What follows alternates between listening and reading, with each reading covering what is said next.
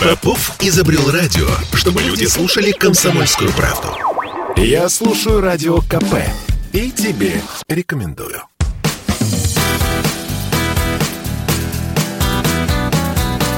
Легенды и мифы Ленинградского рок-клуба. В студии радио «Комсомольская правда» в Санкт-Петербурге в программе «Легенды и мифы Ленинградского рок-клуба» у микрофона Александр Семенов. Здравствуйте, рокеры! И у нас в гостях э, директор администратор, современным языком продюсер, менеджер, тур-менеджер, да просто организатор э, сейшенов, подпольных концертов, начиная, наверное, там с 70-х годов. Удивительный человек с, с фантастической историей. Юрий Станиславович Байдак у нас в студии. Юр, добрый вечер. Привет. Ну, давай продолжим наши воспоминания о тех удивительных, фантастических музыкантов, имена, которые ты называешь. 81 год. Э, когда услышал все-таки про рок-клуб? Пригласили. Тебя пригласили. А кто, Ну, не помнишь? Я, естественно, лично не был знаком, хотя мы здоровались с Анной э, Ивановой. Это Он- директор с директором ЛМДСТ. ЛМДСТ. Но хорошо знал твою знакомую хорошую Надю. Надежда, а фамилию я не помню. Надежда. Афанасьеву. Афанасьева, да. Она до замужества Афанасьева была. Да, Надежда Афанасьева. Я знал ее ДК Крупской, где долгие годы работал мой брат, младший Олег. И, э, И долгие годы трудился я вместе с твоим братом. Да, и знал ее по э, оркестровому отделу ЛМДСТ, Да, совершенно потому верно. что ей подчинялся оркестровый отдел. Все эти маленькие и немаленькие дяденьки, которые оккупировали пространство вокруг Петербурга и занимались там танцевальной деятельностью. Там у, у них играли всякие команды, в том числе и МИФы, и БЖК, и кто угодно. Все играли И через них. союз любителей музыки рок. Да, и- потому что они были там главными, и они в эти, в это- сами себя в эти команды включали в качестве э, трубачей, саксофонистов, ну, или, органи- или главных по музыке. Ну, что-то типа этого. А там, соответственно, каждая команда, играя на танцах, играла свою музыку, оставляла рапортишки, где были написана музыка Френкеля, Фраткина, Антонова. Антонова и прочих И т.д. и т.п. известных советских композиторов, чьи песни они и должны были играть. Но не играли. Но не играли. Но в рапортичках писали. И там же были песни этих самых товарищей. Э, сейчас фамилии не помню уже их. Но их было человек 7-8, и все пригородные электрички вокруг Питера были забиты клубами под их руководством. Вот поэтому я знаю Надежду Афанасьеву с того времени. По поводу рок-клуба. После того, как нас разогнали в 79 году, и после поездки значит, в Тбилиси, это была как бы разовая акция. Это кажется, что что-то так громко. На самом деле разовая акция. Ну, было, было, не, не было, не было. Вот. Э, А, вот я помню, почему я там был в ЛМДСТ. Меня Саша Дрызов хотел устроить художественным руководителем в клуб имени завода имени Свердлова. Но ЛМДСТ меня не пропустил. Почему? Потому что у меня был... Я еще учился в, в университете, и даже если бы я закончил, у меня был бы э, диплом университета, а там требовалось иметь какое-то музыкальное образование или культурное образование. А, Поэтому я неформально не мог быть, поэтому мне Саша Дрызов ар- меня устроил на работу не художественным руководителем, а контролером. Я был контролер в ДК Свердлова, кстати. Почетная должность. Ну, на самом деле нормально. Вот. И оттуда, наверное, был знаком с Надеждой. Нас собрали всех в один день. Причем, хочу сказать одну интересную особенность. Значит, Таня пришла, Иванова. Ей это было интересно, и она такая активная девушка была. А вот Игорь Монахов, Сережа Иванов, они дело как бы Промонтировали. ну, потому что на самом деле у них было дело в руках, они организаторы были. А что делать в рок-клубе, где нужно было все делать с разрешения, с получения там, каких- каких-то виз и так далее. Это было глупости. На самом деле, как до рок-клуба, так и после рок-клуба организовывались и проводились все эти так называемые, как ты называешь, подпольные, на самом деле не подпольные, э, неофициальные, я бы сказал, а Хорошо, назовем их неофициально. Потому что в любом случае э, любая точка, где это проводилось, требовалось какое-то оправдание. И поэтому был какой-то документ. Опять же говорю, факультетский вечер, свадьба, Свадьба, день, день рождения, рождения. Все, все что угодно. Да, приходил человек, писал бумагу, подписывался, значит, платил деньги и проводил все просто. До упора. К этому никакого отношения ни ГБ, ни милиция, вообще никто не имеет. Принципе, То есть, потому что любой клуб обязан был проводить, проводить мероприятия. мероприятия. То есть, если я правильно понимаю, если я правильно тебя услышал, э, возникновение Ленинградского рок-клуба в 1981 году организаторами э, неофициальных мероприятий было, в общем, э, встречено прохладно то есть организация рок-клуба. Ну, то есть не было такого вот «Ура!», а было, ну, ну появились, и слава богу. Ну, Это с... правильно я тебя понял?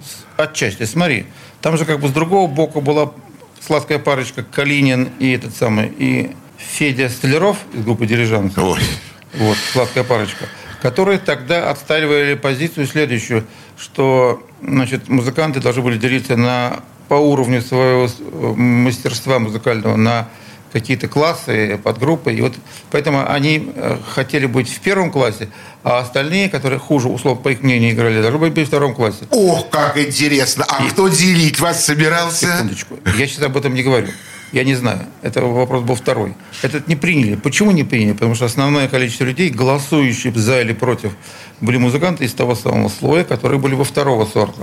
Поэтому возникло в то время появление аквариума, появление Гуницкого в жюри, не жюри, а там, э, в совете рок-клуба, как представитель одной из низовых, как бы по их мнению, групп. Вот. И поэтому ни Калинин, ни Столяров не прошли в совет рок-клуба. Только, только из-за этого, из-за их позиции. Это очень важный момент, кстати. Это первое. Во-вторых, значит, неофициальные организаторы. Рок-клуб имени, чего там, имени 22-го партъезда, проводил свои мероприятия раз в месяц. Максимально 3-4 команды могли выступать на этом мероприятии. Максимально. Команд в городе было более сотни. Да. Во-первых.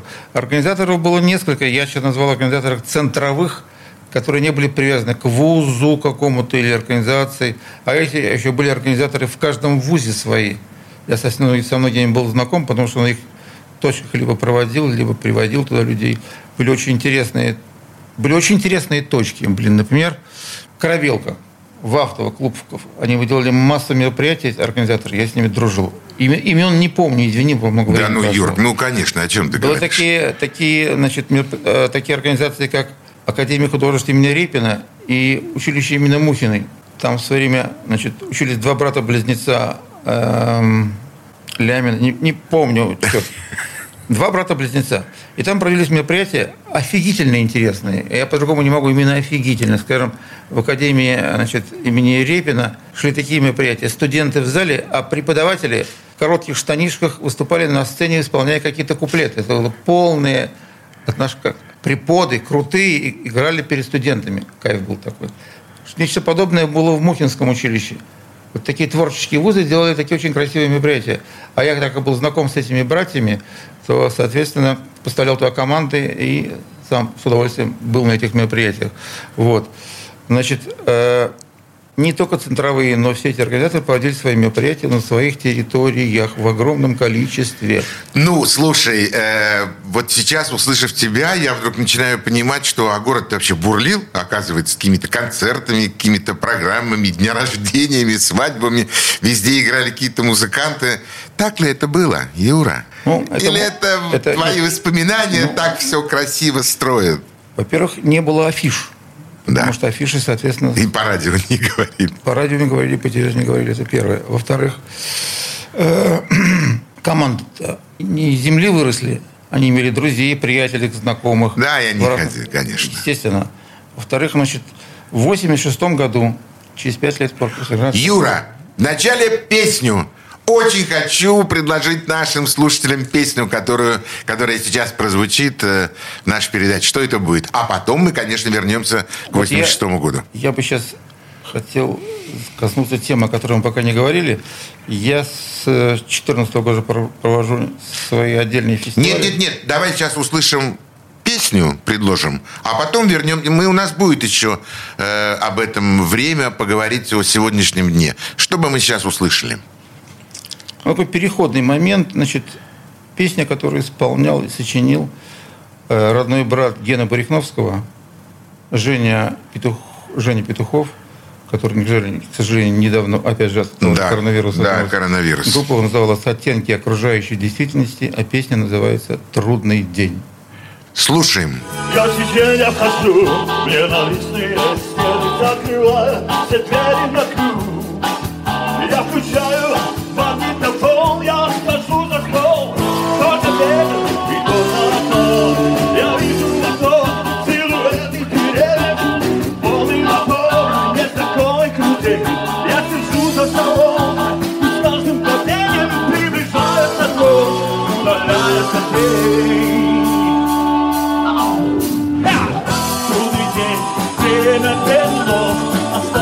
надежда, спасибо мне ждать. Я разрушу старое творение, но на колени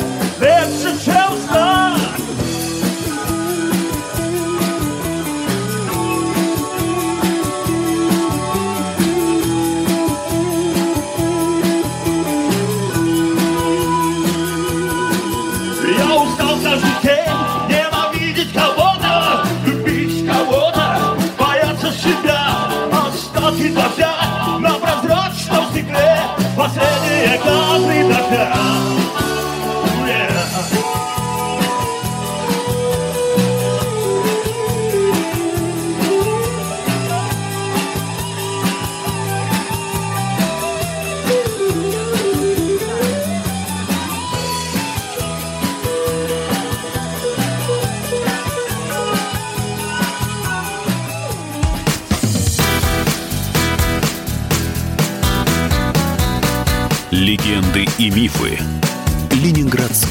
Рок-клуба. Слухами земля полнится. А на радио КП только проверенная информация. Я слушаю «Комсомольскую правду» и тебе рекомендую.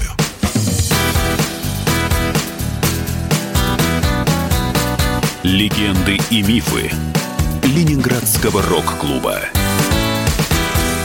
В студии радио «Комсомольская правда» в Санкт-Петербурге в программе «Легенды и мифы Ленинградского рок-клуба». У нас в гостях э, администратор, директор, продюсер э, Юрий Байдак.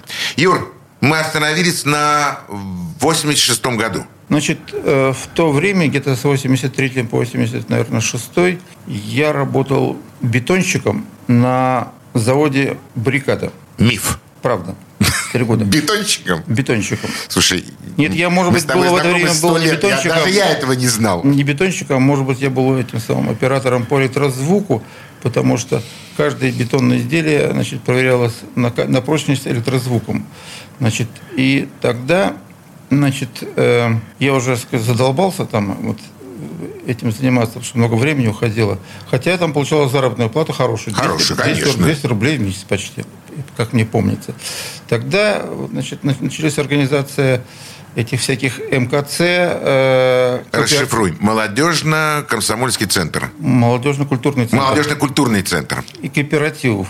Поэтому в 1986 году было организовано вместе с Володей Калининым и с Валерой Новиченко организован был коопера- кооператив «Студия Number One», который занимался организацией концертов. Но это был официально кооператив. Конечно. 85-й год перестрой, я никак не мог сообразить. А 86-й год, конечно, уже кооперативное движение развернулось, и вы были, конечно, в первых рядах. И одновременно я еще не знал об инициативе Калинина. Я по собственной инициативе, значит, э, ты помнишь такого Женю Фрадина? Да. Мы с Женей Фрадином организовали молодежно-культурный центр Фрунзенского Э, района. Фрунзенского района Фрунзенского на базе района. э, Дома культуры и железнодорожников. Да, на улице Вот. Тамбовской, клуб железнодорожников. по-моему, 63, Тамбовская, типа 63, по-моему. Значит, номер дома не помню точно. И там в подвале находился твой офис, в котором я бывал неоднократно, и где ты развернул такую, такую деятельность. Ну, по поводу, не знаю, какая-то такая деятельность. Потому что в то же время я был членом совета Ленинградского рок-клуба, и меня не устраивала деятельность Ленинградского рок-клуба. В чем? Именно в организационном моменте. Э, но ведь вы же не пришли туда, те, кто имел опыт, там, Монахов, тот же Иванов. Э, а, зачем, а зачем это им нужно было нужно? Вы бы пришли и подняли бы э, организацию был, Ленинградского рок-клуба на должный уровень. Вы были не очень, ну, скажем так, недовольны работой рок-клуба, можно так сказать, работой рок-клуба, вследствие того, что они мало делали, и все это было под э, не, неотступным оком э, надзирающей организации, либо вы просто хотели делать другое и совершенно не пересекаясь с, э, с рок-клубом. Ведь там ты придумал, ну не ты придумал, но ты начал заниматься организацией проведения дней, дней День городов. Ну, я бы сейчас привел совершенно другую аргументацию и совершенно другие причины. Все несколько, несколько по-другому. Значит, в Совете рок-клуба практически не было организаторов. Слободская да. и Михайлов и все остальные там организаторами как таковыми не были. И их вполне устраивал вариант раз в месяц э, там, в Доме народного творчества что-то провести без, без дерготни, без суеты, без всего, так сказать. А команд даже в рамках рок-клуба уже было много в самом рок-клубе. Им его не хватало. Им нужно было постоянно где-то играть, куда-то выезжать, что-то организовывать. Поэтому наш как бы филиал рок-клуба, мы такого, собственно, не называли. Просто молодежный культурный центр, так как они были организованы во всех районах города, соответственно, их было больше 20 штук, блин. Это мог, мог каждый район делать. Но вот, вот я оказался во Фрунзенском районе. А, поэтому нет, мне не устраивало не организационные моменты, мне не устраивало... Э, что меня устраивало?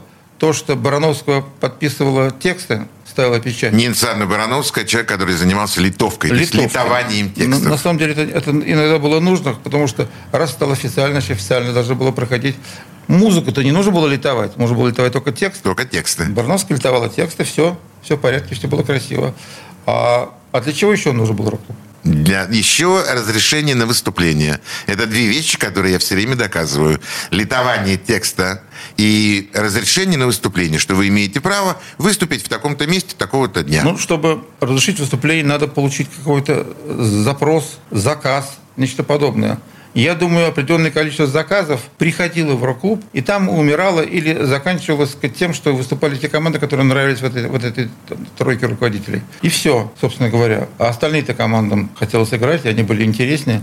На самом деле, вот ты говоришь, организатор, да, я в любом случае зависим был во многом от мнения тех людей, которые ходили на эти концерты сейшены. И они обычно заказывали те группы, которые им нравились. Поэтому возникли, возникали какие-то команды, которые чаще вступали. Не потому, что мне они нравились, то есть они тоже мне нравились, но и потому, что было желание зрителей, масс. В частности, вот всякие команды типа, типа опять же, ДТ, Мивы, Алиса, очень любила, любили зрители, поэтому мы часто делали концерты. Там, группа Кронверк, как ты помнишь, которую да. делали в Тбилиси. Да. БЖК, россияне. Ну, вот те команды, которые просили, те концерты мы и устраивали им. Все просто было. Поэтому временной базой, ну как не временной базой, относительно постоянной базы было уже сейчас ДК Крупская, потому что там Надежда вернулась и работала, или ДК Железнодорожников, где директором был замечательный человек, с которым ты тоже знаком, Ким Николаевич Измайлов. Э, Измайлов. Да. Но опять же, те маленькие клубы, которые были, были, не были. Так сказать, тогда я дружил с Колей Путиным, который работал в Доме молодежи, кстати. Помнишь Дом молодежи? Да, я помню Дом молодежи, конечно. Дом молодежи, да. И вот, кстати, тогда... Дворец молодежи. Дворец молодежи, да. Как раз в то время я там организовал пару концертов «Машины времени», кстати. Потому что э, меня поддерживал Коля Путин и директор зала. Сейчас не помню его имени, не помню, но делал. Официально, на официальных билетах. Все красиво было. Да. Еще одну песню, пожалуйста, предложи нашим радиослушателям. Опять же, эта песня должна быть из... Э, не из моего фестиваля. Ну, что мы будем слушать сейчас? Что, что бы ты хотел, чтобы услышали наши радиослушатели? Последние годы провожу фестиваль «Новая романтика».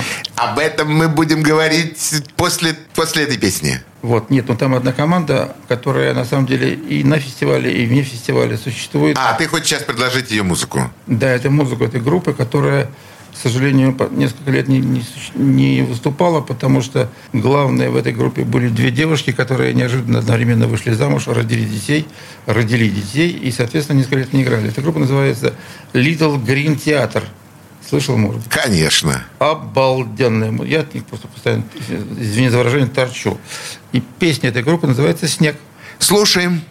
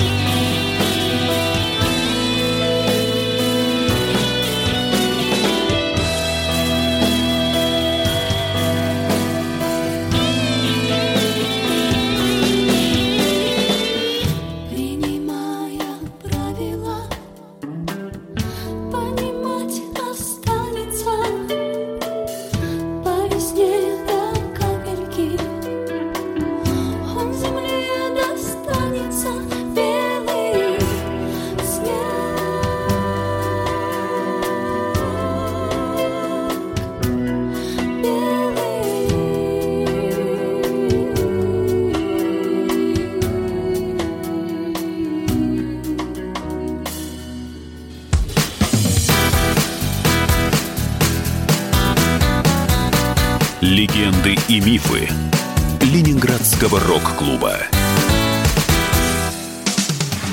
Женщины любят ушами.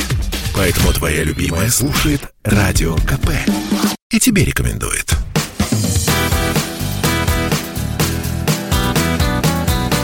Легенды и мифы Ленинградского рок-клуба студии радио «Комсомольская правда» в Санкт-Петербурге, программе «Легенды и мифы Ленинградского рок-клуба». У микрофона Александр Семенов. У нас в гостях э, директор, менеджер, продюсер, э, человек, который занимался организацией концертов еще аж с 70-х годов, Юрий Байдак. Да, Юр, ты знаешь, я вот услышал сейчас совершенно четкую позицию э, в отношении рок-клуба. Действительно, команд много, играют мало, один раз в месяц, плюс еще какие-то литования, плюс разрешения. Да, я готов поверить, что, наверное, очень многие музыканты ушли к вам, потому что у вас и трудовая книжка, у вас и какая-то зарплата, и работа, и много-много выступлений. День города. Как тебе пришла в голову вообще эта идея проводить Дни городов э, на северах? Ну, на самом деле, значит, э, это не мне пришла э, эта мысль в городе. Это была, эта мысль пришла в голову, значит, отделом культуры всех городов, на самом деле. Проводить, они были обязаны проводить День города в своем, в своем конкретном городе. Значит, э, в это время, в 80-е годы, я работал с хорошо известным тебе ведущим Игорем Каилем. Конечно. Это отчасти была идея Каиля. Каиль, как человек многогранный и жутко талантливый, мог простоять на сцене часов пять. Легко. В разных блоках. И поэтому к этому блоку достаточно было подготовить какой-то концертный кусочек, и можно было с этой программой выезжать в другие города. И когда эта идея возникла, у него, я подчеркиваю, не у меня, а у него, у Игоря Каиля. Вот. Мне осталось только, на самом деле, э, организовать. Вот тут мои функции организатора. Я организовал, значит, э, ну, не банду, конечно, а это было ООО или АО, я уже не помню, в каких вариантах было, несколько вариантов было. И пригласил сюда своих друзей. Саша Соколова, Юра Ключанцев э, и еще людей, я буду фамилии вспоминать чуть попозже. Разделил страну на 10 регионов. У меня было 10 ребят. Грамотно. Вот, и сказал, вот дайте вот в этих регионах, пожалуйста, вот вы не мешают друг другу, вы звоните в отдел культуры, предлагаете им программы Дня города или еще какого-то, Дня металлурга, Дня нефтяника и так далее. Вот. И тогда, так сказать, Сережа, э, Сережа Ершов, помните такого? Конечно. Сережа, Сережа Ершов, так сказать, пас Тюменскую область, самую-самую красивую. Самую нефтяную. Самую нефтяную, да. И у него получилось, он начал ее пасти, а потом уже, так сказать, вклинился. Еще какие-то люди, в том числе и я, наверное, вклинились. И мы организовали тогда очень хорошие взаимоотношения с городом Сургутом. У города Сургута было, соответственно, Дом культуры нефтяников и Дом культуры газовиков. Мы имели дело с Домом культуры нефтяников и проводили там массу дней нефтяников в этих городах. И тогда у меня в команде играла такая группа «Мифы», как ты понимаешь. Конечно. И группа, значит, одного из моих друзей, близких, э, «Кочевники Савояры», Игорь, Игорь Прохоров. Игорь Прохоров. И вот мы туда возили эти команды, соответственно. А так как э, на одно выступление водить команды глупо, соответственно, было какое-то два или три выступления, типа в субботу в одно, среди одних нефтяников, в воскресенье среди других. Типа там Сургут и, скажем, Нижний Уренгой. Нижний, по-моему, верхний, не помню, Нижний Уренгой. А, нет, Новый Уренгой, Новый Уренгой. Новом Уренгое была очень интересная ситуация. Отыграли команды все уже, программа сыграна, пора выходить, а публика свистит, требует продолжения. Мало того, что требует продолжения, стали кидать на сцену деньгами. На, на полном серьезе. Деньгами вся сцена была, чтобы они сыграли. Но они смотрели на организатора, говорят, ладно, еще одну песню там, типа, или две сыграли, и все. Какое к этому отношение было? Очень серьезное. Люди лю, любили их. Поэтому э, у нефтяников конкретно – я выступил, наверное, то есть не я, наш, наша организация выступила, наверное, в 17 или 18 городах за эти годы. Это много. Это была прекрасная идея, которую э, родил Игорь Анатольевич Каиль. Э, хорошо мною знакомый, э, очень талантливый, творческий человек, но, Юр, без организаторов, без людей, которые занимаются организацией, ты же сам сказал, в Ленинградском рок-клубе не было людей, которые занимались организацией. Иногда, может быть, при наличии подобных людей э, история становится настоящей историей. Ну, возможно, так оно и есть. На самом деле, я на эту тему не думал. Это, это не мое дело. Это дело других людей. Значит, э, не только нефтяники. Страна у нас большая. Я как-то, не помню когда, лет, наверное, 12 назад, уже без помощи Цветкова, стал значит, вспоминать, в каких годах мы отработали. И получилось, тогда еще был Советский Союз, отработали в 104 городах. Ох, ничего себе! Вот семь день города. А, ну, я, как человек, который отъездил почти 10 лет э, по нашей стране э, с гастролями, могу тебе сказать, что 104 города – это очень большая цифра. Но у меня, говорю, у меня была группа из 10 организаторов из 10 организаторов. Юра, я все это очень хорошо помню, поскольку знакомы мы с тобой не один год и даже не несколько десятилетий. Только это была живут, да. прекрасная идея, конечно, шикарная э, идея. Э, но все идет, все меняется, идут определенные как-то годы. Э, а что, чем ты сегодня занимаешься? Расскажи. Я знаю, что ты делаешь, но я хотел бы, чтобы это услышали наши радиослушатели и особенно, может быть, молодые музыканты. Примерно с 2014 года, точно, или с 15, но все-таки, мне кажется, с 2014 мне в голову пришла мысль, как ни странно, значит, голова работает, раз мысль приходит, э, что не все хорошо у нас на рок-поприще с точки зрения организации. Потому что в Питере знаете слушатели наши или не знают, считается рок-столицей России. Вот. Э, по подсчетам Андрея Петровича Бурлаки более 6 тысяч рок-групп, огромное количество музыкантов, огромное количество коллективов. Э, причем примерно 40% это группы, те группы, которые переехали в Питер из других городов. То есть такое гнездо порока и рока, чего-то, как это можно назвать. Поровка. И поэтому проводится куча фестивалей. Я их не считал, но где-то около больше 50 в городе ежегодно проходят фестивали. И каждый фестиваль получается как бы сам по себе. Мы как бы такая большая или там маленькая Москва. Каждый по себе в свою дуду дует. Я подумал, что надо, чтобы это было как-то более цивилизованно организовано, что, во-первых, каждый фестиваль имел свой какой-то смысл. И поэтому мне пришла в голову идея организовать фестиваль под тем названием, под которым я в свое время пришел в рок. Тема романтика. Поэтому придумал фестиваль «Новая романтика», которую вот с 2014 года провожу. Сейчас вот в этом году это уже восьмой сезон этого фестиваля. Мы проводим его э, в месте, которое должно быть удобно как музыкантам, так и зрителям. В центре города, в кафе-клубе «Манихани» на Праксином дворе. Рядом от метро «Гостиный двор» и «Сенная площадь». Удобно. Можно до полдвенадцатого там приходиться, потом ты успеешь на метро и доехать до дома. Все хорошо. Первое. Прекрасный зал, прекрасная аппаратура, хорошие звук, звукорежиссеры. И вот, и вот там восьмой год подряд я провожу фестиваль «Новая романтика» на втором этаже. Замечательно. На каждом фестивале значит, проводится как бы три этапа.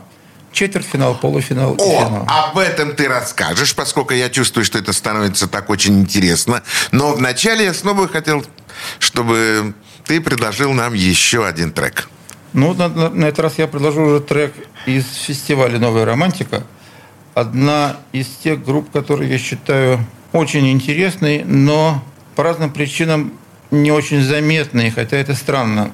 С потрясающими песнями, с удивительной мелодией. Мелодией. Эта группа называется «Гринвич». Группа «Гринвич», песня называется «Питерский дождь». Слушаем.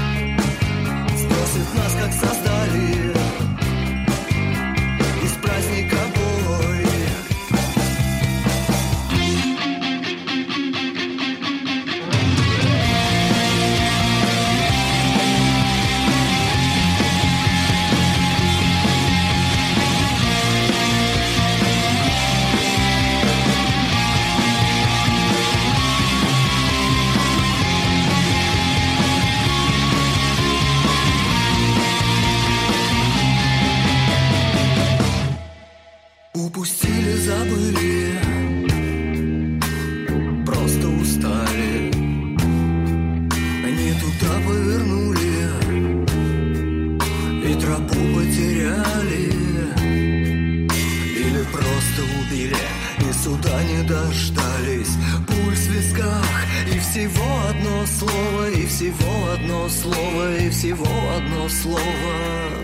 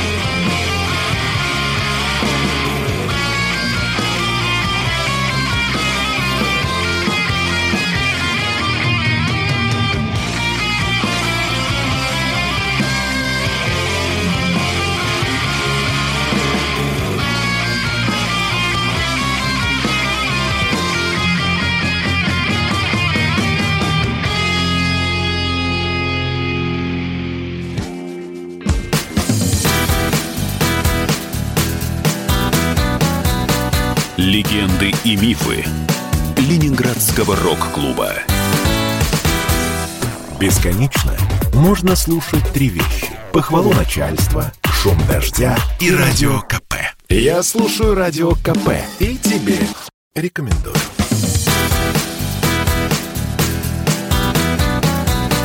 Легенды и мифы Ленинградского рок-клуба. Студии радио «Комсомольская правда» в Санкт-Петербурге в программе «Легенды и мифы Ленинградского рок-клуба». У нас в гостях э, менеджер, продюсер, директор, э, э, человек, который продвигает музыкальные коллективы, Юрий Байдак. Юр, сегодняшний день – это новая романтика. Твой сегодняшний день – это новая романтика. Это там принимают участие молодые команды. Ты вопросы задаешь, я бы сказал, не совсем корректные. Хотя, вроде бы, кажется, кажется простые и примитивные, а на самом деле не так. Нет молодых команд. Как нет? А если мы только вчера собрались, и нам по 45 лет? Тогда вы молодая команда. Вот, мы Но молодая. взрослая. Я бы сказал так, команды среднего возраста в основном. То есть люди э, в основном 30 и старше. Не сказать, есть моложе, конечно, на самом деле. Но э, молодые команды это в основном команды, которые переехали из других городов. А команды, которые созда- создаются здесь, э, молодые, конечно, есть, естественно, их не может не быть, но они быстро разваливаются, снова сходятся и так далее. Вот. Скажи мне, э, те команды, которые принимают участие в твоем фестивале или в других, э, есть ли у них тенденция к тому, что они будут дальше развиваться, записывать музыку, ее издавать, э, выступать на, на, на концертах, ездить на гастроли? Или все-таки все это какой-то определенный временной промежуток вот их выступлений? Опять же, ты вопросы задаешь некорректные. Хорошо. неприличные Хорошо. и непонятные. Что значит имеет, имеет, имеет мнение? Каждая команда хочет быть известной, популярной, гастролирующей и так далее. Это общая тенденция. Но хотеть и мочь совершенно разные вещи. Вот. Вот. Поэтому на самом деле я вот за время этого, за за этих семь с половиной сезонов проведения фестивального романтика убедился в следующем. Команд талантливых на самом деле много. Но кроме команды, которая талантлива, что значит талантливая? Мелодичная, энергичная какая-то еще. Надо же, чтобы еще была масса масса дел, чтобы она одновременно могла делать, чтобы у нее была какая-то дирекция или организаторские моменты. Если этого нет, команда будет сидеть в своей заднице всю, всю жизнь. Потому что, более того, значит, можно быть с- абсолютно неталантливым и быть известным, потому что с тобой занимаются. Людей, которые будут заниматься тобой, крайне мало. А те, кто есть, на самом деле имеют совершенно личные причины. Обогатиться, не знаю, прославиться.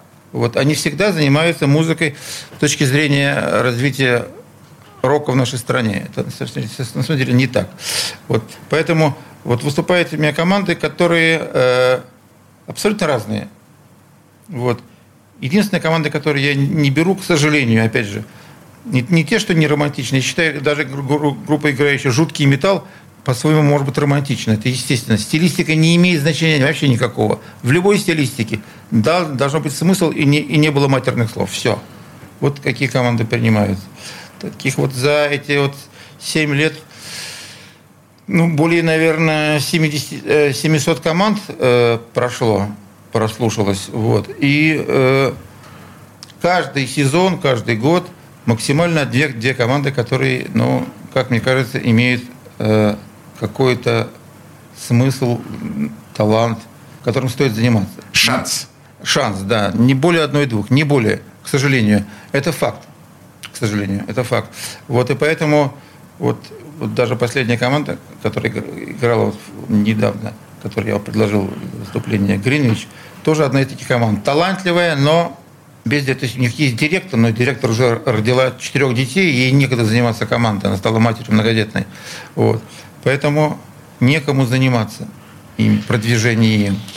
Э, Но ведь, э, Юр, в те времена, в 80-е годы, ну, например, когда я подходил к какой-либо группе и что-либо спрашивал, будучи ведущим концерта, э, я говорил, есть директор? На что мне отвечали, зачем нам нужен этот дармоед, который только деньги получает, ничего не делает.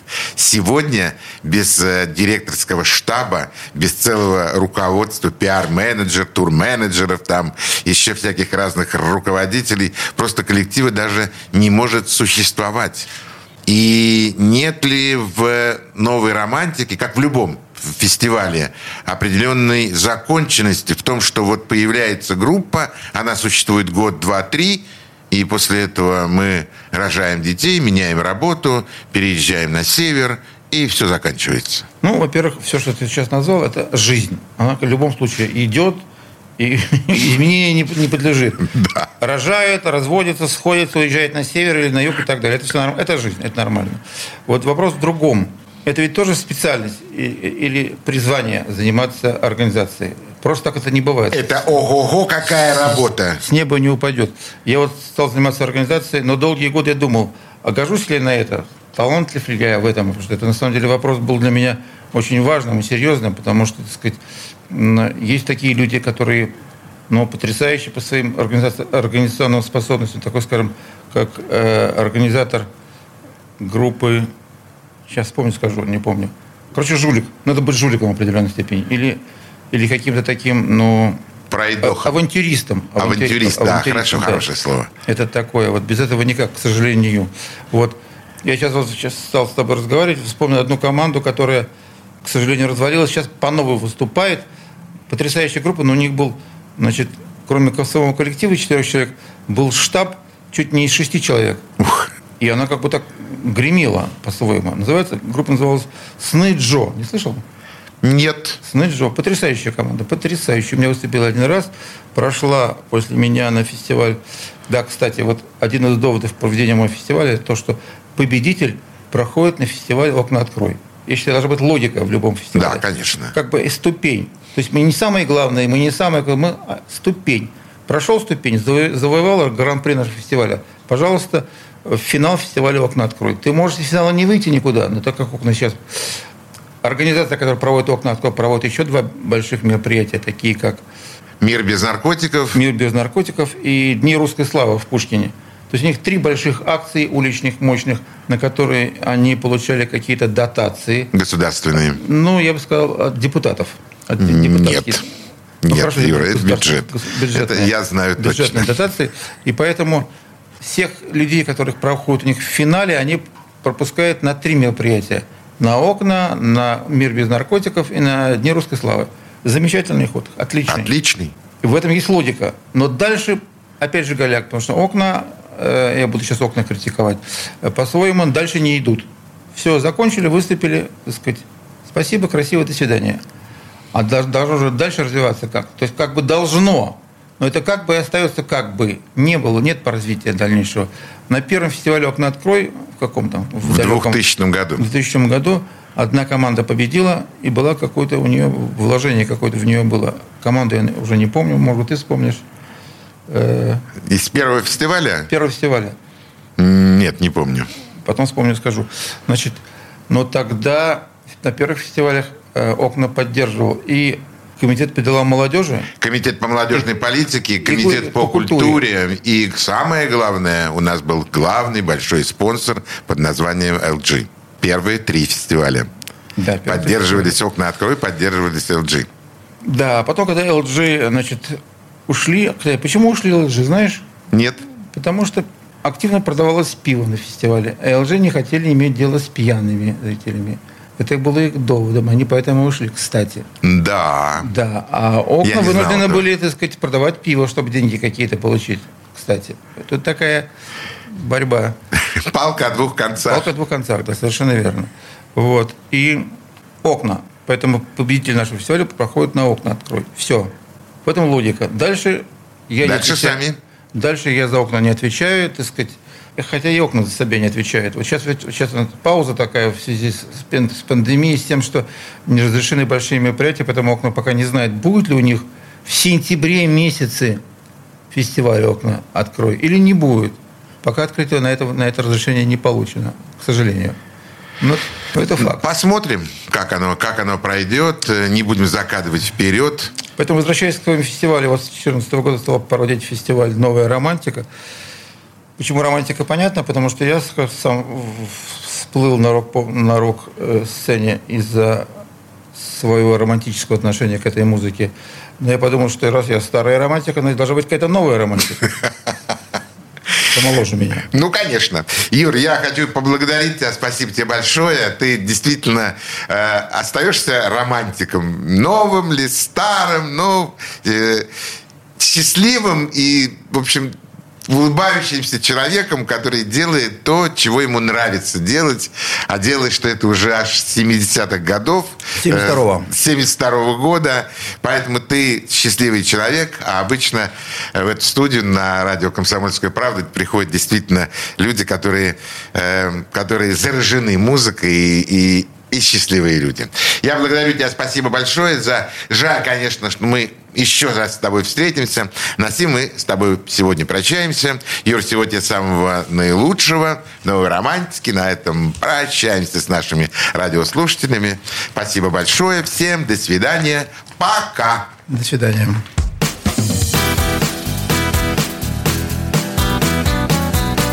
Легенды и мифы Ленинградского рок-клуба.